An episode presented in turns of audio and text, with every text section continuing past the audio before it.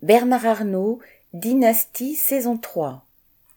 L'homme le plus riche du monde, le capitaliste Bernard Arnault, qui possède le trust du luxe LVMH, vient de nommer sa fille aînée Delphine à la présidence de Dior, la société qui lui rapporte le plus de profits.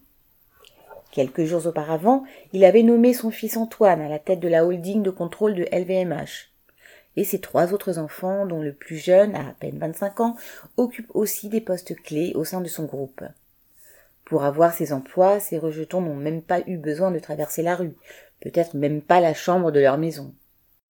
Le seul suspense est pour savoir lequel de ses cinq enfants, Arnaud, qui a presque 75 ans, va choisir pour lui succéder. Lui-même a d'ailleurs hérité d'une grosse entreprise du BTP de son père dans les années 1970. Ces trusts familiaux sont loin d'être une exception.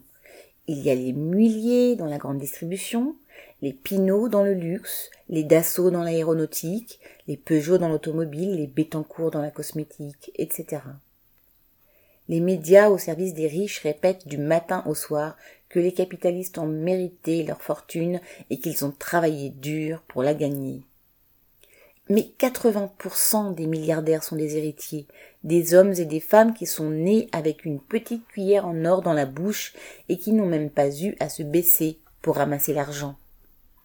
Avec ces retraités de naissance, on a les seuls vrais régimes spéciaux. A L.